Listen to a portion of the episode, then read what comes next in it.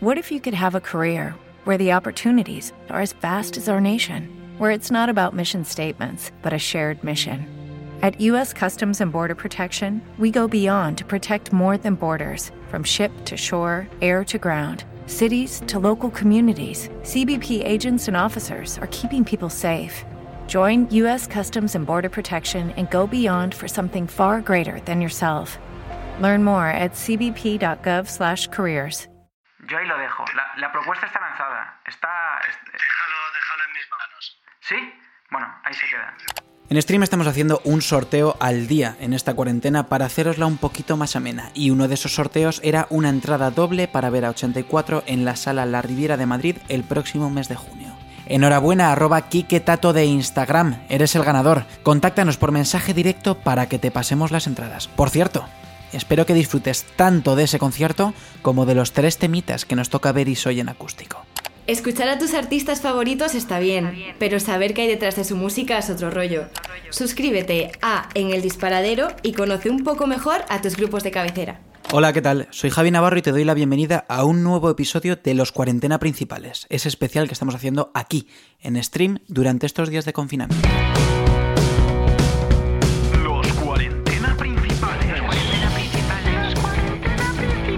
¿Qué tal? ¿Cómo estás? Ya me relajo porque esta intro la verdad es que es bastante cañera para la conversación que vamos a tener a continuación. Por si alguien no conoce al protagonista de hoy, se llama Enrique Berenguer, le llaman Beris y formó, forma y formará parte de un grupo que se llama 84. Yo le conocí en una etapa en la que este grupo no existía. Bueno, digamos que se habían dado un descanso. Y la verdad es que creo que fue una suerte. Estaba en un momento vital muy distinto, sacó un disco que me parece una maravilla en solitario y creo que conocí a un Beris distinto. La verdad es que tampoco hemos coincidido tantísimas veces, pero sí que es cierto que en las charlas que hemos tenido en otras ocasiones, pues, pues han salido temas bonitos y casualidades bonitas. Nos unen muchas cosas. Una de ellas es el amor por Enrique Urquijo, que es una de las cosas que tratamos en el podcast. Y otra de ellas es la sala búho real. Si hay algo que me caracteriza es que soy un tremendo cara dura. Y le lanzo una pequeña propuesta indecente. Dirá que sí, dirá que no, ya veremos. Espero que disfrutes de la charla tanto como lo hice yo. La verdad es que fue una pasada volver a hablar con Bedis.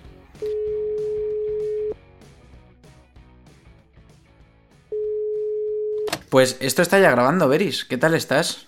Muy bien, muy bien, Javi. Tú, no es la primera vez, espero que tampoco sea la última, que pasas eh, por una entrevista con, conmigo. Da igual dónde, eh, pero ya sabes cómo es esto. Esto es eh, el buen caos organizado y por eso hemos empezado así, como ya le hemos dado al rec. ¿Qué tal estás? Cuéntame. Pues muy bien, yo te diría que muy bien, porque todo, gracias a Dios, todo el mundo que a mi alrededor cercano y bueno, pues todo el mundo está sano, está bien, que ahora pues es lo, lo único importante. Y, y nada, lo que te decía, ahora estoy sumergido en el universo primer hijo eh, que no para de llorar y entonces para mí eso ya está eclipsando absolutamente todo, cualquier virus y, todo, porque ya te digo, estoy en casa, con, estamos encerrados con él y entonces él es nuestro, nuestro pequeño virus que, nos hace estar todo el día pendiente de él, o sea que ese es mi universo ahora mismo. La verdad es que eh, el pequeño virus me has dicho que también tiene efectos, efectos complejos y, y dolorosos, que no te deja dormir ni medio minuto. Sí, no, no es complicado. Te, te deja dormir, pero solo dos horitas y luego te vuelve a despertar, so- otras dos horitas y te vuelve a despertar. Entonces es muy. Nada, es, es, es el- lo que te comentaba, que es el mundo críos. Aparte, tú te crees que el tuyo es el peor y, y- y todo, el mundo, y todo el mundo le pasa más o menos lo mismo. O sea que es, nada, es un paso que, que uno tiene que dar cuando tiene un, tiene un crío y punto. Tú te crees que el tuyo es el peor y es posible que sea de los buenos incluso. No, eso ya te puedo asegurar que no, que no, porque tiene, tiene el nervio, el nervio de la madre y, y- y nada, es imposible, es un nada, o sea, está todo el día. O sea, no hay ni una vez en la que se pare y digas, uy, que bebé más, más mono, más, más rico, no, no, está en movimiento continuo. El nervio de la madre porque el padre es buenísimo. El padre es un cacho de pan. El, el padre es un pedazo de pan buenísimo, tranquilo, relajado. También he de decirte que yo, eh, los confinamientos en general, los eh, hasta ahora, eh, bueno, obviamente. eh, ¿Has sea, pasado no- por más? O sea, si, si has, si has- Eh, Es lo que te iba a decir, he pasado por más voluntarios, o sea, es decir, de, de estar mucho tiempo sin salir de casa y sin, y sin contacto casi con el exterior, pero porque siempre me ha gustado mucho para mí estar en casa a mi aire, o sea, necesito, no, no, no tengo esa necesidad especial de, ni de salir a, por ahí mucho, ni de tener, o sea, en casa tengo de todo y, me gusta mucho estar en casa, o sea que, que ya te digo que en realidad eh, estoy cabreado con mi hijo y, en- y a la vez eh, totalmente enamorado, pero porque me ha quitado esta, este tiempo que hubiese sido para mí maravilloso, Hombre, eh, Beris, em, debo decirte que, que la baja parental se concede por esto. O sea, no, es una, no son unas vacaciones. Es, es- no, no, desde luego. te, te lo dan para que cuides del pequeño. lo, has, lo has dicho muy bien, porque es o sea, una baja paternal aparte de los de los nuevos padres, o sea, no, no de los de no de los que me tuvieron a mí que Efectivamente. que el padre, pues eh, hacía las supermadres, yo no sé cómo lo hacían, pero pero se encargaban de hacer un milagro y de, y de poder sacar adelante, pues eso, imagínate tres críos solos y nada, ahora nos toca también ahora repartirnos las tareas, entonces lo hacemos entre todos, que es mejor, pero sigue siendo, sigue siendo agotador, pero también, pues eso, ahora ya que tiene tres meses, pues te, te pone una sonrisa y te parece que es el niño más guapo del mundo y más bonito, y entonces ya, pues otra vez, a por otro día y así, día a día. Si la gente sabe leer, sabe quién eres perfectamente, porque en el titular de, en el título del podcast pone quién eres, pero eh, por presentarte un poco en sociedad, porque claro, a mí me pasa mucho que yo, que sobre todo en estos podcasts de, de cuarentena que estamos haciendo, que estoy pues llamando a gente con la que tengo mucha confianza o con la que a la que he entrevistado varias veces. Pero Beris, para quien no lo conozca, eh, ojo, ojo, ¿eh? Es, Venga, venga, ve, ve tú, Javi, que a mí hablar de mí me, es una... me da, me da miedo. Es un artista al cual yo conocí con un disco suyo propio eh, y luego ya me enteré de que estaba en una banda que se llama 84. No, hombre, eso ya lo sabía. Pero que para mí es súper importante. O sea, para mí, eh, en el título pone Beris de 84, pero para mí eres Beris. Aunque ahora vuelves a ser Beris de 84. ¿O no? ¿O sí? Sí, sí. No No, no, sé. Soy, soy Beris y fui de 84 y soy de, de lo que de lo que salga, pero sí, sí, no estoy. Vamos, te conocí en- cuando saqué mi primer disco y mi primer disco yo solo. Y nada, fue un momento muy, muy chulo. Y, y nada, ya sabes que el, que el cariño y la confianza pues fue mutua y el, y el acercarnos pues nos hay veces que, que te caes bien y nos caímos bien y, y me alegro mucho que cuentes conmigo para, para todas estas cosas que me encanta hablar contigo.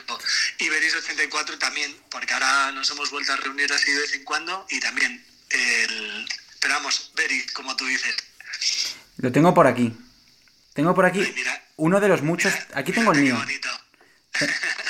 Tengo el, el primero que fue mío, porque luego tuve el- el- edici- la edición potenciada que venía con un libro precioso, con, que, que creo que hiciste tú también, ¿no? Porque tú te, te dedicas al diseño y, y creo que toda la maquetación y tal la hiciste tú. Y, y me diste luego un día en, en un sitio que me pareció maravilloso, en el que te vi dos veces en directo, que no recuerdo cómo se llama, está en, en la castellana. Me diste... Sí, la bombilla. Eso es. Me ¿No? diste, Sí. me diste dos o tres y me dijiste, sé que tú vas a saber elegir bien a quién dárselos. No sé si recuerdas aquel momento. No recuerdo, pero hay que ser pedante para, para decir eso. o sea, Qué estúpido. No, pero pues fíjate, eh, me, me dio eh, co- como si fuese Clark Kent, que, que todo gran poder requiere una gran responsabilidad. Yo me los quedé y, y se lo di a, a dos personas, mm, pues que para mí yo creo que van a saber valorar tu música. Una de ellas es mi, mi pareja, que entonces ya era mi pareja y que conoció 84 hace poco y se enamoró del grupo. Y otro es, es Paula Moon, una de mis mejores amigas, que tiene un gusto exquisito. Y canta que te cagas también. Ayer la compartió Jero Romero, una versión que hizo de 2010. Así, vi, que la subías, es que no he podido escucharlo, he ¿Ah, pasado sí? por ahí volando. Pues fíjate, mira, le, le va a alegrar a Paula también que hayas visto tú la versión. Eh, y bueno, que eso, que, que- que los repartí bien, creo. Ah, mira, y, y estoy leyendo aquí junio 2017, eh, cuando me firmaste este, que lo pone por aquí. Ha pasado un huevo de tiempo, ¿eh? Eh, parece que, no pasa el tiempo, ya han pasado tres años. La de cosas que pasan en tres años. Este disco tardó mucho tiempo en salir también. Las historias que hay aquí imagino que tendrán muchísimos años más. Pero joder, macho, miras para atrás y la cantidad de cosas que ocurren, cosas inesperadas que nos han pasado a los dos, como que vuelvo a 84 o que tenga mi propia radio. Yo, o sea, son cosas como que en aquel momento nadie se imaginaría. Te da un poco de vértigo el, el- Bueno, te has ido a vivir a Zaragoza, has tenido un hijo, te has casado. Vaya, vaya cambio heavy en tres añitos, ¿eh? Sí, sí, a mí ya me está pillando.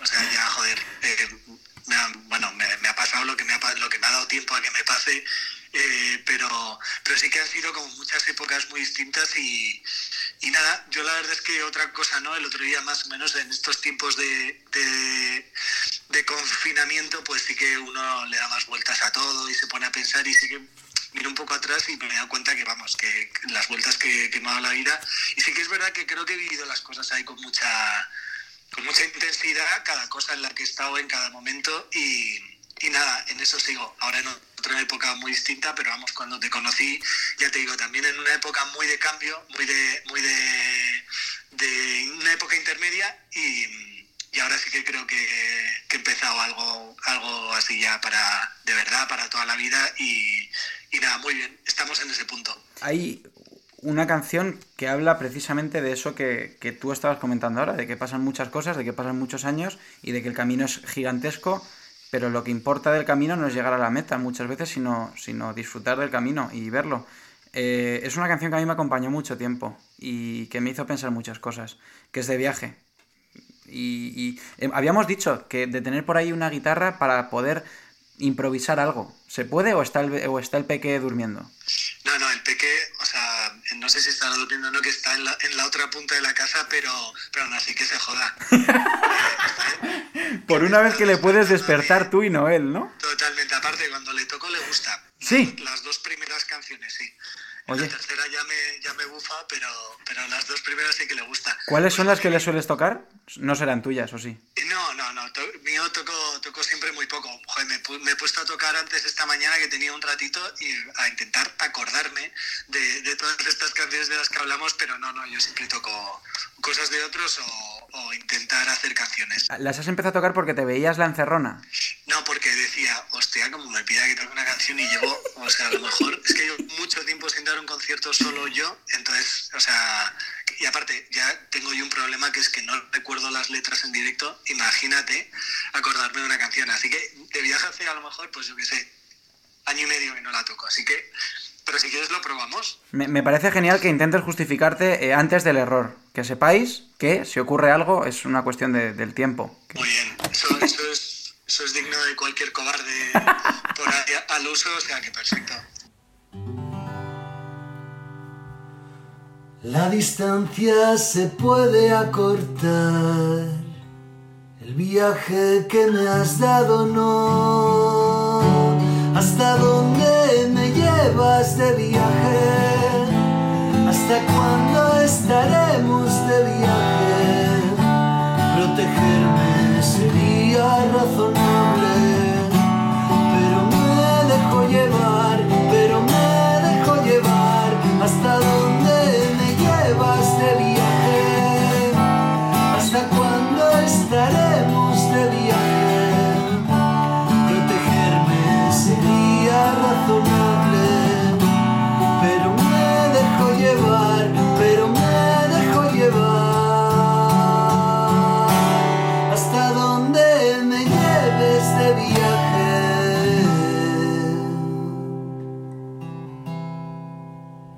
La distancia se puede acortar, el viaje que me has dado no. Qué bonito, ¿eh? Ya, ya, ya hablamos de esto y yo también, a mí me gusta mucho esa frase. Ya, creo que- ya hablamos de esto, no me acordaba yo. No sé si lo hablamos, pero sí que te he visto, te vi en su día, yo ponerlo en algún lado y dije, Sí. este se ha dado cuenta de, de dónde está la amiga. Eso, eso sí, Sí, sí. eso segurísimo. Y aparte es que me, me pasa una cosa, que es que con, con mi pareja, que, que te hablaba antes de ella, eh, tengo discos de viaje. Eh, uno de ellos, bueno, estoy, estoy eh, introduciéndola en, en- en- cierta, en cierta música, ¿no? Y, y en todo, este tipo de música como más acústica y demás, le flipa la moda, le encanta. Pero bueno, es muy mainstream, es, es de esperar que le, le encante la moda. Y le, y le encanta Santero y los Muchachos. No sé si les conoces. Sí, sí, sí, sí que, escuchar algo de ellos. Me gustan mucho los dos. Y el próximo disco, fíjate, el próximo que voy a meter ahí de viaje en cuanto podamos desconfinarnos todos, va a ser tan solo un grito de, de Beris. ¡Toma! De puta madre, mira qué bien. Pues mira, de viaje, ya que me preguntas, que yo creo que nunca la he... Pero claro, fue una, eh, fue una canción que no podía venir más al pelo de, del momento en el que la hice, porque yo estaba todos los fines de semana, me, me- o me cogía un ave o me venía en coche eh, a Zaragoza. O sea, vivía como cuatro días y medio en Madrid y me venía a Zaragoza y apuraba y al, y al lunes siguiente otra vez a Madrid.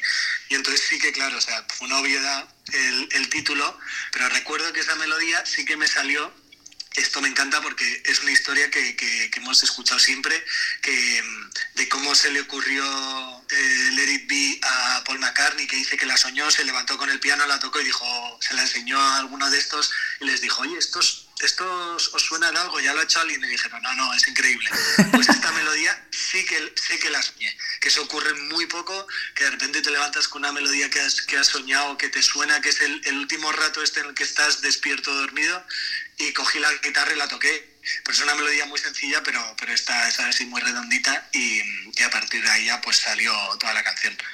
Es que eh, esto es algo que sí que hemos hablado varias veces. eh, nos unen mm, varias cosas de forma aleatoria, porque yo me crié en Zaragoza. Los ocho primeros años de mi vida viví allí en la calle María Zambrano número 7, justo enfrente de un centro comercial conocido en Zaragoza que se llama Gran Casa. Ahí en la otra eh, estoy trabajando yo. ¿Ah, sí? Al ladito del, del Gran Casa, tío. Fíjate, más, más conexiones. Pues eh, esto, es, es que esto es maravilloso. De hecho, fíjate, historia random. Esta semana ha fallecido Radomir Antic, que es un entrenador mitiquísimo de, Sí. del Atlético de Madrid, del Real Madrid, del Barça y del Zaragoza. Pues Radomir Antic era mi vecino, puerta con puerta, cuando yo nací. Qué fuerte. Pero esto era en Utebo, que hubo un añito que viví en Utebo, que es un pueblo que hay, hay justo al lado. También lo conozco, Utebo, sí, sí. Pues el- eh, hace poco estuve yo por allí. Es un pueblo muy feo. Sí. es un pueblo, eh, es como la ciudad dormitorio elevada a la enésima potencia. Sí, sí, sí. Porque además es pequeño, eh, bueno, relativamente pequeño. Bueno, tengo muchos amigos en Utebo que posiblemente escuchen esto y quiero seguir manteniendo mi relación con ellos. Así Pero que, tiene nombre como de cuento de histórico ahí, ¿no? De Utebo. O sea, suena a, a España profunda. Siempre Vale. me gusta el nombre. ah, ¿te, te gusta? El nombre me Ah, vale. Ima- Imagínate un disco que se llama Utebo, tío. Pensé que me ibas a decir que el pueblo era feísimo y aún encima te ibas a meter con el nombre. Y ya era como, No, bueno, No, no, Utebo me encanta el nombre. Ah, vale, vale. original. bien. la cosa es que estuve el otro día por allí, por, por Zaragoza, y con, con mis amigos de Utebo, bueno, con los amigos de mis padres. Y fui por primera vez al tubo, cuando yo me fui de allí no tenía edad para ir al tubo, y es una zona, por decir así decirlo, como Malasaña en Madrid, ¿no? Y, pe- pero yo me preguntaba constantemente, ¿hay escena allí? ¿Hay música? ¿Hay salas? ¿Hay conciertos? Porque Zaragoza es una ciudad gigante, tiene casi un millón de habitantes, creo 800.000. Sí, tiene, tiene, vamos, históricamente Zaragoza ha sido musicalmente un, un- yo creo, una ciudad importante en España. Sobre todo muy de rap, ¿no? solo- Sí, muy de rap y muy de rock. Yo creo que siempre ha tenido esas dos partes. Lo, lo tuvo, vamos, con sus máximos exponentes de Héroes. Violadores del Verso y, y, y y compañía, pero, pero bueno, siempre ha tenido yo creo una cultura de rock eh, muy, muy potente. Antes, antes de que me viniese aquí ya, ya, lo, o sea, ya era algo que notaba. Yo siempre he tenido amigos aquí y, y tienen como unas referencias yo creo que muy, muy buenas. Y luego hay una cosa que es lo que tú dices del tubo, que bueno, que ahí en cualquier eh, discoteca o garito, pues tienes, en vez de poner músicas, en Madrid como está todo muy eh, sectorizado, ¿no? Tú vas a un sitio a escuchar a un, a un garito que solo ponen perreo, que solo ponen trap, que solo ponen eh, rock. Y aquí eh, lo que mola es que las sesiones son random total. Entonces te pueden poner un tema de violadores, luego un tema de Alaska, luego un tema de electrónica. De Amaral. Y se mezcla todo. También de un tema de, de Alex Ubago. O sea, lo que te quiero decir aquí, eh, hay poco complejo a la hora de, de poner música y de escuchar música. Entonces eso es yo creo muy bueno. Y luego hay una escena, sí que hay una escena que está yo creo más localizada en torno a las armas, que es una sala muy importante y, una, y un centro cultural, y ahí sí que hay, pues bueno, siempre hay, hay un pequeño movimiento de grupos que hacen más, más independientes, más, más rock y tal, que, que sí que están por ahí. Yo conozco a, mucho, a mucha gente por ahí, son muy...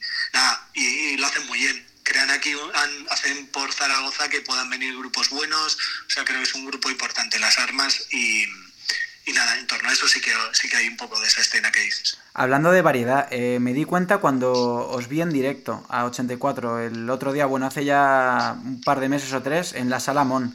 Eh, porque yo te escuchaba a ti y me, me costaba mucho categorizar lo que hacías porque eh, tu disco es un disco, digamos, productoralmente complejo. Eh, eh, tiene, tiene ese halo de Martí Perarnau que te hace que suene a nave espacial muchas veces. Sí, Y, pero 84 sí que era algo como más encasillado. Pero tampoco, no sé por qué no lo, no lo, no lo identificaba con lo que lo identifiqué cuando os vi en directo.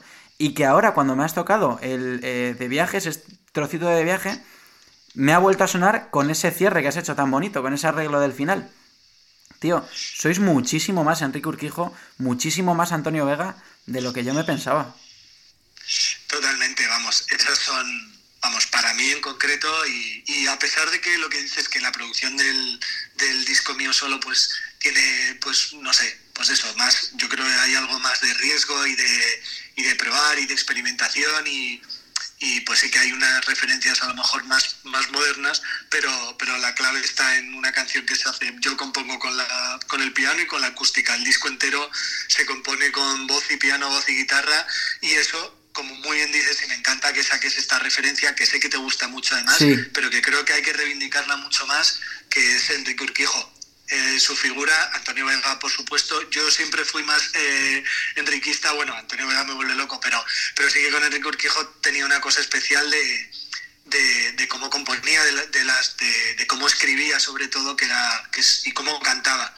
Que había como en él una verdad absoluta cuando con cualquier frase que decía, y sobre todo en cómo escribía, lo sencillo que lo hacía, pero lo, lo intenso y lo profundo que, que era. Ahora, por ejemplo, en el indie se escribe como muy raro, o sea, se intenta buscar como un lenguaje. Metáforas que, que te llevan a ningún lado. Exacto, sí. Y, y se ha perdido eso, que era eh, pues la intensidad. Claro, ahí está el talento. Que es muy fácil decir eh, cosas eh, complicadas con palabras complicadas es muy fácil. Pero decir algo complicado con palabras muy sencillas, pues es lo difícil. Está Enrique Urquijo, eh, Antonio Vega, eh, Sabina también, y bueno, hay muchos otros, pero sobre todo en la figura de Enrique Urquijo, que para mí es, vamos, una, una influencia y, un- y uno de los máximos referentes que tengo y que tenía en mi vida. Últimamente he estado escuchando Los Secretos sin parar y nada, me vuelvo loco. O sea, escucho Agárrate fuerte a mi María y, y, me, y me parece que no hay canción más hermosa, más triste, más sincera. O sea, es todo lo que me gusta de, de cuando me pongo a, componer, quiero hacer algo así. O sea, que lo tiene todo. De hecho, eh, elevo, co- como veo tu apuesta y la elevo. Dice cosas eh, s- complejas con palabras sencillas, pero además dice cosas complejas que todo el mundo siente, con palabras que todo el mundo piensa, pero que no es capaz de decir. O sea, Exacto, exacto. Hoy Que no- El lenguaje, sí. hoy no quiero discutir no piensas en ello, hazlo por mí. Es la frase más sencilla del universo, pero te dice tantas cosas en tan poco espacio y, y con... me parece bestial. De hecho, hay una cosa que, que me parece muy curiosa de Enrique. Ahora que están tan de moda los capitanes a posteriori, ahora que todo el mundo es experto en, en pandemias y que hubiese podido evitar esto, eh, escuchando ahora a Enrique, te das cuenta de que, de que en muchas de las canciones estaba pidiendo ayuda. Y estaba anticipando un final trágico que trágicamente llegó. Ahora es muy sencillo verlo. En aquel momento nadie se dio cuenta de aquella manera, de que eso... Hombre, todos sabíamos la situación cuál era, que era una persona que realmente estaba enferma y que tenía adicciones muy fuertes.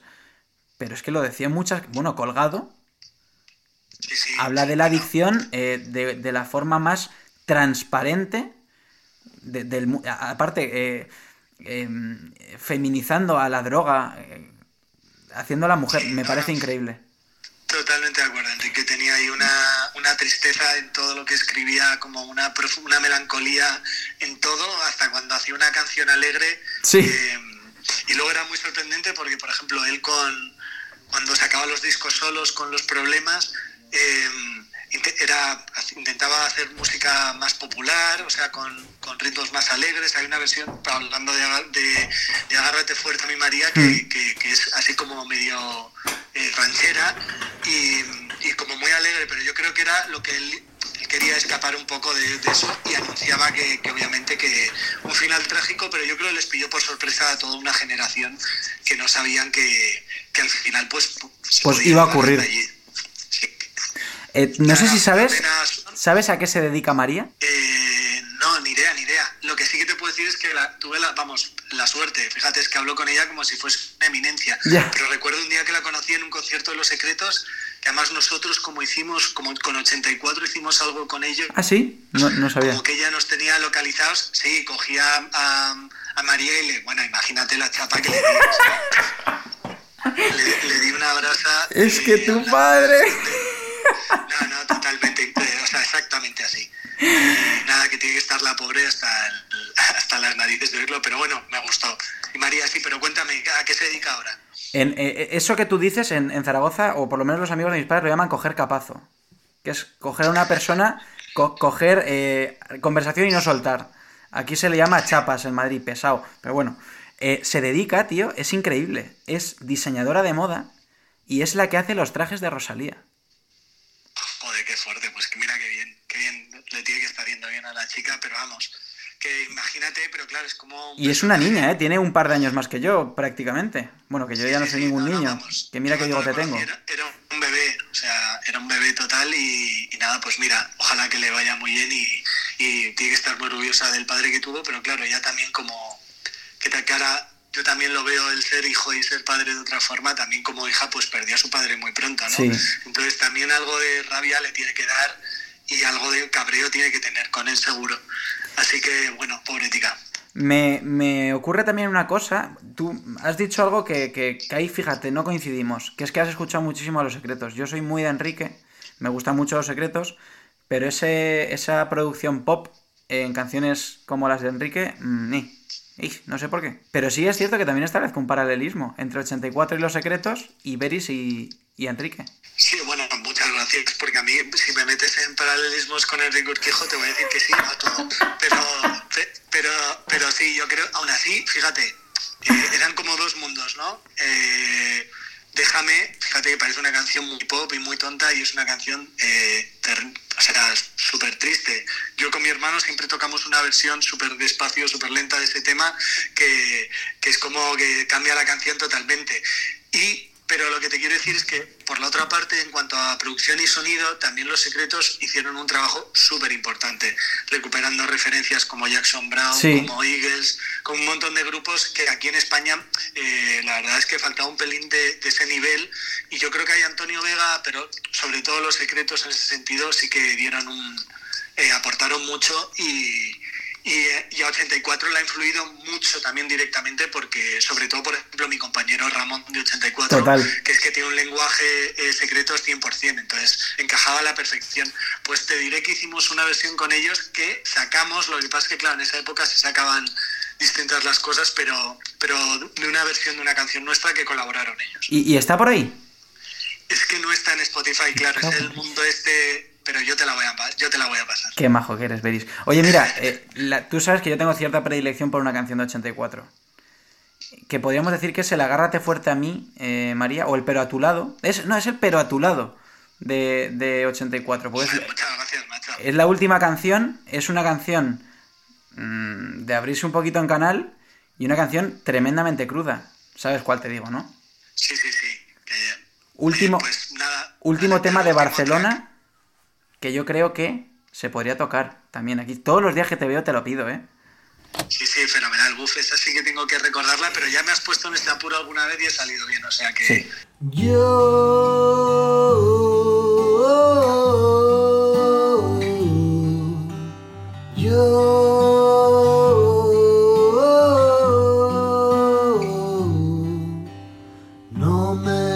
que me cuenten cuentos, voy de blanco y puedo ir de negro a mí. No se me da bien lo de engañar, pero también miento. Soy tan pijo como tan moderno, el más hippie pero el más correcto. No, nunca he conseguido cantar bien, pero te lo cuento. Ya no me puedes juzgar. Quiero ser el mejor, hoy me quiero equivocar, sufrir como sufres tú, sin nada que demostrar, ser solamente yo.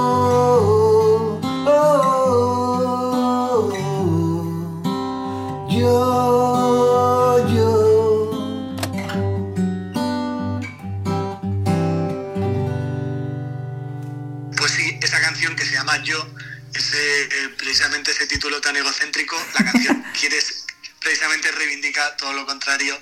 Y, si es la última, eso me lo dijiste tú, fue una reflexión muy que no me había dado cuenta, que era la última canción de 84 y em, en la primera, la presentación que hice de mi primer disco solo, fue la primera canción que toqué antes de nada que era un culo, porque imagínate salir ahí con el piano acojonado, eh, tocarla yo solo, fue, pero bueno, que me parecía que tenía mucho sentido por lo que dice y eso, pero vamos, está años luz de, distancia de, las referencias que me has puesto, pero muchas gracias. Bueno, yo te estoy hablando en continente, no en contenido, ¿eh? Tampoco te vengas arriba. vale, vale. y también es cierto que no estabas solo, tenías a tu fiel Sancho Panza, Sergio Valdeita, a las teclas, si no mal recuerdo aquel día. Sí, pero esta canción me la toqué yo solo, que yo no tengo ¿Ah, ni idea de tocar el piano y aprendí yo solo, sí, sí. Sí, siempre, recuerdo además la primera vez que la toqué en un concierto 84 y yo no, no, tenía ni, no, no tengo de hecho el nivel de un pianista ni mucho menos, pero lo utilizo para componer el piano y nada, y la toqué ahí horrible, pero, pero es que tiene sentido porque en el, es lo que tú decías antes, en el momento en el que te excusas de que algo, de que hay muchos motivos por, lo que te, por los que te puedes equivocar, pues ya no pasa nada por equivocarse. Pues esa canción es un poco eso. Eh, era la última canción de 84, ya no lo es, eso es definitivo, porque ya hay otra, hay una nueva. Eh, pero a mí esto cada vez me huele más a un pequeño EP, una pequeña colección pues de canciones. pues no lo sé, Javi, la verdad es que estamos, ya te lo he dicho antes, eres experto en sacarme información, pero estamos hablando de qué podemos hacer y, qué nos apetece hacer sobre todo. Eh. Porque sí que creo que estamos en un punto que una vez ya te has separado de, la música, sobre todo así a nivel 84, que era, que era a tope, pues sí que cuesta más encontrar la fórmula de encajarse tres personas muy distintas. Entonces estamos un poco en eso, en saber que qué es lo que nos apetece a cada uno hacer, eh, esfuerzos, tiempo disponible y estamos ahí un poco midiendo. Pero vamos, yo creo que algo eh, podremos hacer, pero sobre todo porque hemos tenido una respuesta, Javi, de fuera, que ha sido tan heavy y tan bestia que, eso nos ha dado un poquito de, aliento y de ganas y de decir, oye, mira, o sea, algo bien eh, hicimos para que después de de cinco años sin ninguna noticia, sigue habiendo aquí 2.500 eh, personas que, agotan una riviera en dos días, ¿sabes? Lo, hablamos en, una entrevista que, bueno, que estaba eh, también Ramón y, y, arroba Jimbolino y, y nos... Nos, eh, o sea, era como una visión más completa, como desde los tres puntos de vista, que lo podéis escuchar en este mismo podcast, en, en el disparadero. Si hacéis scroll para abajo, lo, podéis encontrar en Spotify o en Evox. Eh, pero es que es increíble, tío. Que. Porque ya no es que haya una respuesta después de 5 años, es que la gente que está respondiendo hace 5 años tenía 14 años, o sea, no podía saber quiénes erais. No tenía ni idea porque no consumía música, no iba a conciertos, no estaba. No, no, no, existía eso. Eh, ¿Por qué crees tú que ha ocurrido esto? Porque aparte es una generación que no sabe quién es Enrique Urquijo, que no sabe quién es Antonio Vega, que, bueno, estoy segurísimo de que no saben quién es Luis Eduardo Aute.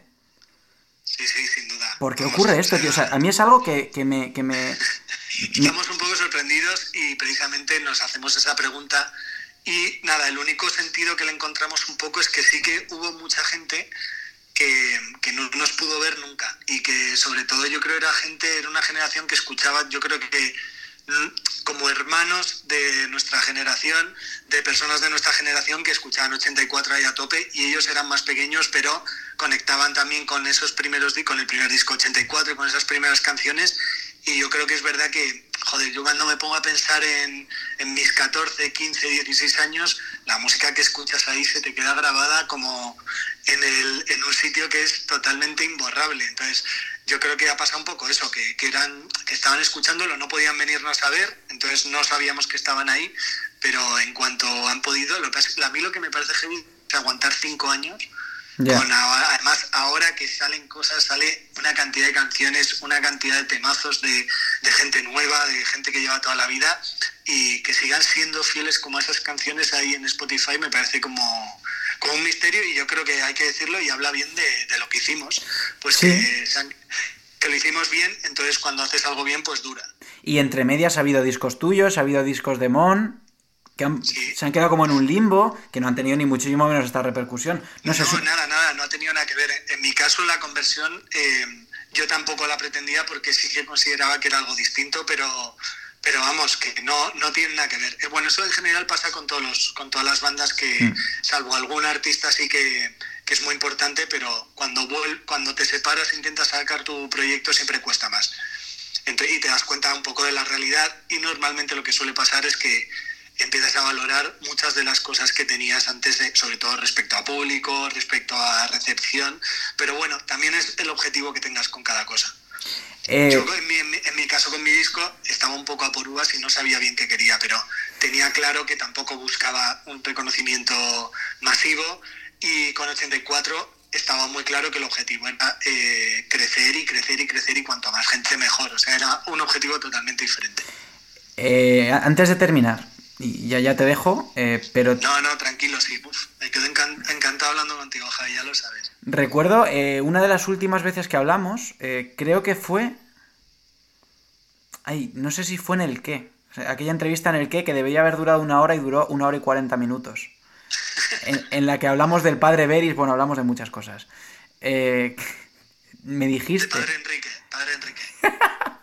me dijiste, eh, hay canciones mías, porque en aquel momento no nos imaginábamos que 84 pudiese volver. Eh, ¿Qué pasó con eso? ¿Se quedó ahí en un cajón? ¿No va a salir jamás? ¿Puede que entre como canciones de 84?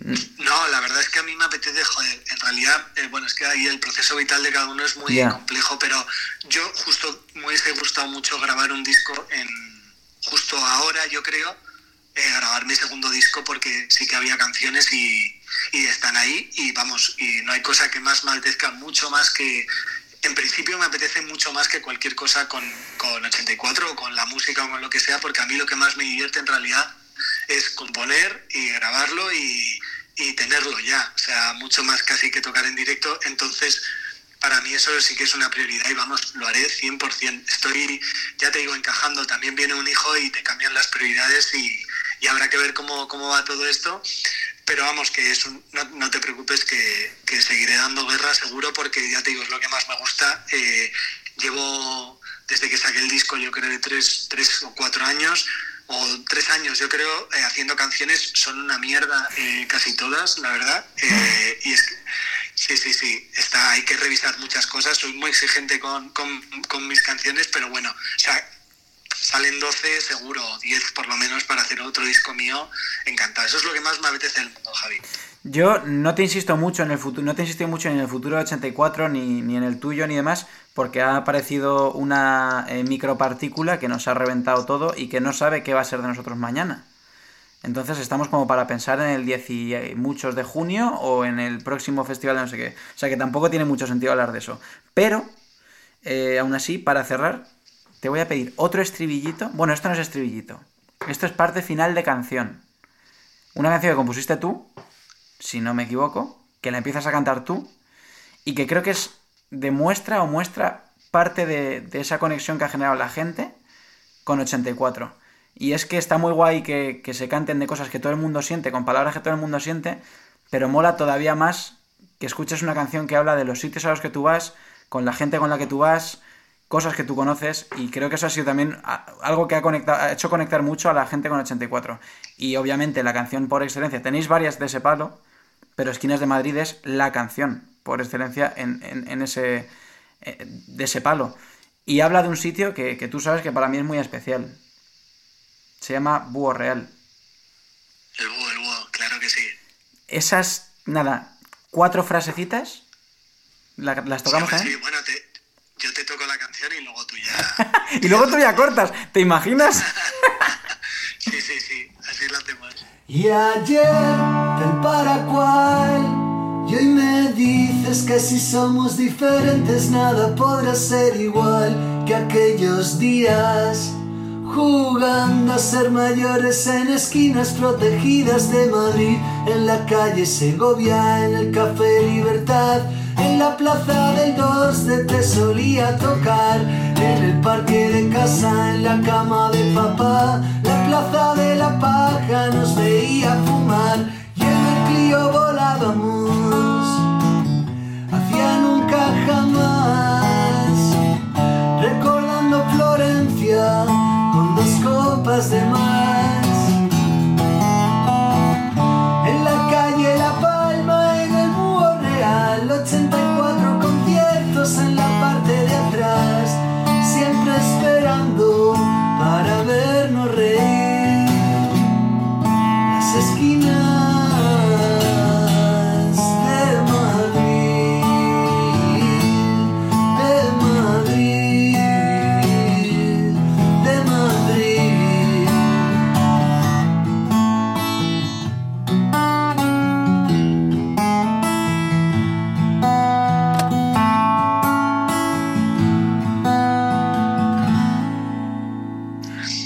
para cerrar ya, ya que hemos escuchado eh, ese, último tema, ya que hemos escuchado esa referencia al Real, yo no quiero forzarte a nada, ni a ti ni al resto de la banda. Esto ya se lo he preguntado a la gente que se lo debería preguntar. Porque sabes que yo soy un hombre prevenido y precavido. Y en cuanto vi la oportunidad dije, a ver si cuela. Pero qué bonito sería volver a reunir a 84 en el Búho Real con stream. Pues seguro. Yo creo que se puede hacer seguro, Javi. Yo ahí lo dejo. La, la propuesta está lanzada. Está... es- Déjalo, déjalo en mis manos. ¿Sí? Bueno, ahí se queda. Va- vamos a esperar a que nos dejen ir a conciertos y a, y a que vayamos tranquilos y a poder disfrutar y a abrazarnos y a tocarnos, pero, pero seguro que lo podemos hacer en algún momento 100%. Soy un hombre muy paciente. Puedo esperar. Sí, sí, es- en realidad 84 está muy apegado al, al Búho Real, o sea, tenemos un sitio, un cariño especial a ese sitio. No sabes, y te lo digo que no sabes, no te puedes ni imaginar la cantidad de noches y qué noches hemos pasado en el Búho Real. Pues, ¿sabes qué es lo más maravilloso de ese lugar? Que yo no estuve hace 10 años, pero, pero me han dicho que, que si tú entras, prácticamente está igual. Mirarás a la izquierda, verás la barra y verás a Antonio Ferrer poniéndote tu caña, Qué o a, grande, Antoñito. O a Toñín también poniéndote... Toñín, joder, muy fan de Toñín. Entonces se- sería, sería bonito volver a 2000, eso que Pues era... sí, para, 2006. totalmente para nosotros, 100%. Pues eso lo vamos a hacer, vas a ver. Ahí lo dejamos, ojalá. Ha sido un placer, Beris. Eh, me alegro mucho de que estés bien, de que el peque esté sano. De, de que tú no duermas, no me alegro. También te lo digo. Yo tampoco, yo tampoco, Javi, no te alegres de eso. Pero bueno, a ver si voy pronto a verte a Zaragoza. Que la última vez que fui, es verdad, te escribí, me acabo de acordar. Y fue imposible, porque era un puente. Fatal, fatal. Es que además me pasa mucho. Y vienen de repente aquí y soy incapaz. eh, luego, es que es, también pasa mucho que la gente que, que luego viene a verte se piensa que tú estás como totalmente libre siempre. eh, entonces, cuando van, dicen, oye, ¿cuándo nos vemos? Y tú, oye, pues justo este fin de semana pues tenía esto. Pero no, no, en tu caso fue, fue imposible, pero vamos, yo encantado. Ya sabes que aquí, que aquí tienes un, un compañero y un amigo. Qué guay. Pues nos vemos pronto. Y nos escuchamos. Y nos damos un abrazo. Que hace mucho que no nos vemos. Estás escuchando Stream. La Chao, radio necesitaba un cambio. Vamos, stream a muerte, ¿eh, chicos? ¿No te encantaría tener 100 dólares extra en tu bolsillo? Haz que un experto bilingüe de TurboTax declare tus impuestos para el 31 de marzo y obtén 100 dólares de vuelta al instante. Porque no importa cuáles hayan sido tus logros del año pasado, TurboTax hace que cuenten. Obtén 100 dólares de vuelta y tus impuestos con 100% de precisión. Solo con Intuit TurboTax. Debes declarar para el 31 de marzo. Crédito solo aplicable al costo de la presentación federal con TurboTax Full Service. Oferta sujeta a cambios o cancelación en cualquier momento.